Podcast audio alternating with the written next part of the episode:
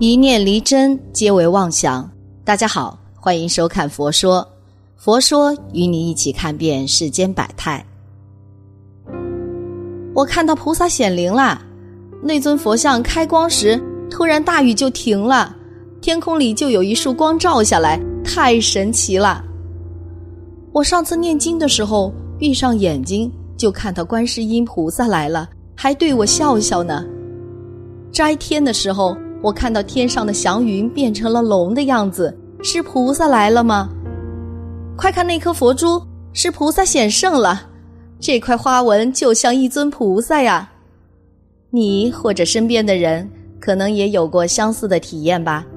尤其在网络上的佛教类话题里，显圣、瑞相和感应的话题人气一直都很高。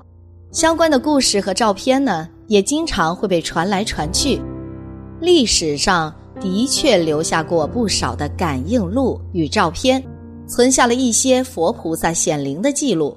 今天呢，就让我们一起来看一看吧。张智霖、袁咏仪夫妇拍到观世音菩萨显圣，大家都没看错，这张照片里面出现了菩萨，可能是云层变化导致，但是这也太惟妙惟肖了吧。很多网友对此啊也是持怀疑态度，但是当时和张智霖、袁咏仪在大雄宝殿合照的普陀山定明法师亲口承认有这个事儿。有网友问这位大师是否是真的，大师回答是真的，并且晒出了自己在佛光盛景下合影。这个云层中的佛像造型很是逼真呐，云中的菩萨脚踩莲花台。背后佛光耀眼，身体前倾，好像在观察芸芸众生将要拂去人世的疾苦。这就是出家人常说圣境，能看到这种景象的人都是有大佛缘的，不早不晚，刚刚好就会被你看到，很是神奇。崇文塔佛像伸手接住小孩。位于金阳县城东南十公里的崇文镇，每逢阴历正月十五啊，都会开塔会。届时人山人海，表演杂技、马戏、卖小吃的，什么都有，异常热闹。二零零二年呢，正逢塔会，有个顽皮的八岁多小女孩从崇文塔十二层的防护栏钻出，不小心从塔上跌落下来。当时下边有超过一千人在下边逛塔会，就在小孩跌落的同时，崇文塔第二层西南方向的一个佛像伸手接住了小女孩。当时下面人都吓坏了，只看见小孩一个劲在这个佛像怀里哭闹。家里人把小孩接下来后，却发现小孩安然无恙，连一点皮肤都没碰破。但是那佛像都是石头做的，当时大家都很纳闷儿。此后呢，许多老人还给那尊佛像烧香。崇文塔有佛像大小近百尊，但是只有第二层西南方向的那个佛像有披红。当一个人说看见佛菩萨显灵救人，你可以不相信啊，说他异想天开。当两个人说看见佛像伸手救人时候，你可以不相信，说他见风使舵；但是当最少一百个人说看见石头佛像伸手救人，你怎么说呢？林彪炸毁五台山寺庙，烟尘中菩萨显灵。林彪当年呐炸毁五台山寺庙的时候，在烟尘中显现的童子身文殊菩萨被人抓拍到了。在大显通寺的一座用金箔包裹的铜殿里，供奉着一张文殊菩萨显灵的照片，非常的清晰哦。是林彪当年为了在五台山建造私人宅邸，用炮炸掉了两座寺庙。一位记者想要拍下轰炸过程，结果照片洗出来后，竟有张菩萨显灵的照片。一九九七年，普陀山观音像开光显灵。当时大师准备为观音铜像开光，但天空中却出现奇异的现象。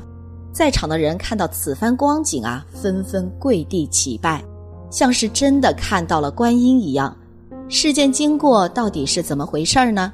我们根据大师的记忆一起回忆一下。根据大师介绍说呀，那是一九九七年的农历九月二十九日，当天准备给观音开光，在这之前的几天一直刮风下雨，天气十分不好。如果恶劣的天气持续下去的话，法会的客人能不能如期到来都是一个问题。当时所有人都一筹莫展呢。想不到天空中的乌云竟然散去，天空晴朗起来。当天凌晨，大师还特意起床观看天空，发现天上有星星，他也就松了一口气。想来天明之后应该是一个好天气。让人意想不到的是，法会开始之前，天空乌云袭来，一场大雨看来是不可避免了。大师已经为大家准备好了四千件雨衣，雨衣准备好了，天空中的乌云还在，丝毫没有散去的意思。本来计划法会八点开始，但为了躲避这场即将到来的大雨，故而推迟了十五分钟。八点十五分之后啊，大师宣布法会开始的话音刚落，天空就像有一双大手将乌云拨开。一束阳光照射下来，看到此景象的人们纷纷跪地虔诚的膜拜。大师抬头看天空，隐约中好像看到观音菩萨的身影，正在俯视着法会上的人。不过，对于当时的景象，有人提出质疑：如果说这种天象不是出现在当天，不是出现在普陀山，不是出现在法会。又或者法会时间没有推迟的话，那人们对此景象还会赋予奇异色彩吗？当天的奇观出现的恰到好处啊，就像是人工操控的一样，现场目睹的人无不欣喜，他们自然将信仰和观音显灵联系在一起。不要说是对佛有信仰的人，就说是普通的百姓，看到这样的景象。也会跟观音显灵联系在一起吧。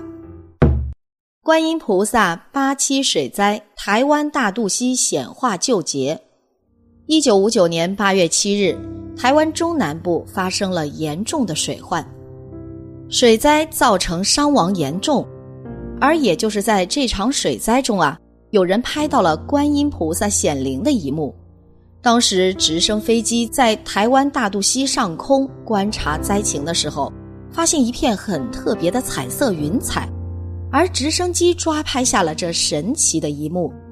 当后来照片冲印出来的时候，人们惊奇的在照片中发现了观音菩萨显灵，帮助世人渡劫的场景。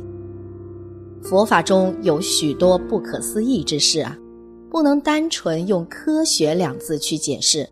因为科学也还是在不断推翻、更迭、改进中的。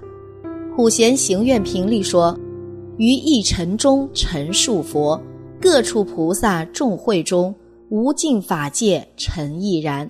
深信诸佛皆充满。我们所处的整个空间里啊，诸佛菩萨、龙天护法是无处不在的，只不过平时我们看不见罢了。”至于天上的云与光，也不一定就是佛菩萨显圣，也有可能是龙天护法。比如念楞严咒时，诸佛菩萨和上空的龙天护法经过，都会助云聆听。所以以前师傅刚刚教弟子念诵楞严咒时，会在门口贴个字条，演习楞严咒，请过往诸佛菩萨和龙天护法无需停住。以免练的时候有些地方念得不如法，瑞相的应现可能会使部分佛教徒感受到三宝的加持，坚定信心。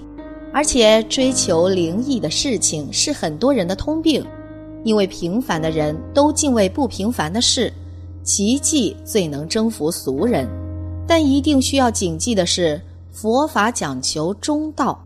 我们可以顶礼赞叹应现的瑞相，但切勿因此沾沾自喜或者当成一种谈资哦。从正信的佛法而言，念佛的目的不在求其瑞相的现前。如果见光、见花、闻香、闻声，例如见极乐圣景、见诸佛菩萨，只要心不贪恋、意不颠倒，只管一心念佛，这样是最安全的。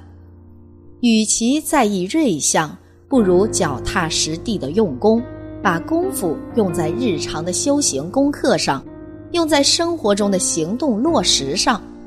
在生活中呢，更不要神神叨叨，一见到木材上的纹路或者路上的石头，就觉得像菩萨、像如意、像莲花。正如《华严经》中的经句：“心如工画师，能画诸世间。”其实啊，佛菩萨一直都在。就在你的心中，所以才能从你的眼中显现。好了，今天的节目呢就到这里了。希望此次相遇能给大家带来收获。如果你也喜欢本期内容，希望大家能给我点个赞或者留言分享订阅。感谢您的观看，咱们下期节目不见不散。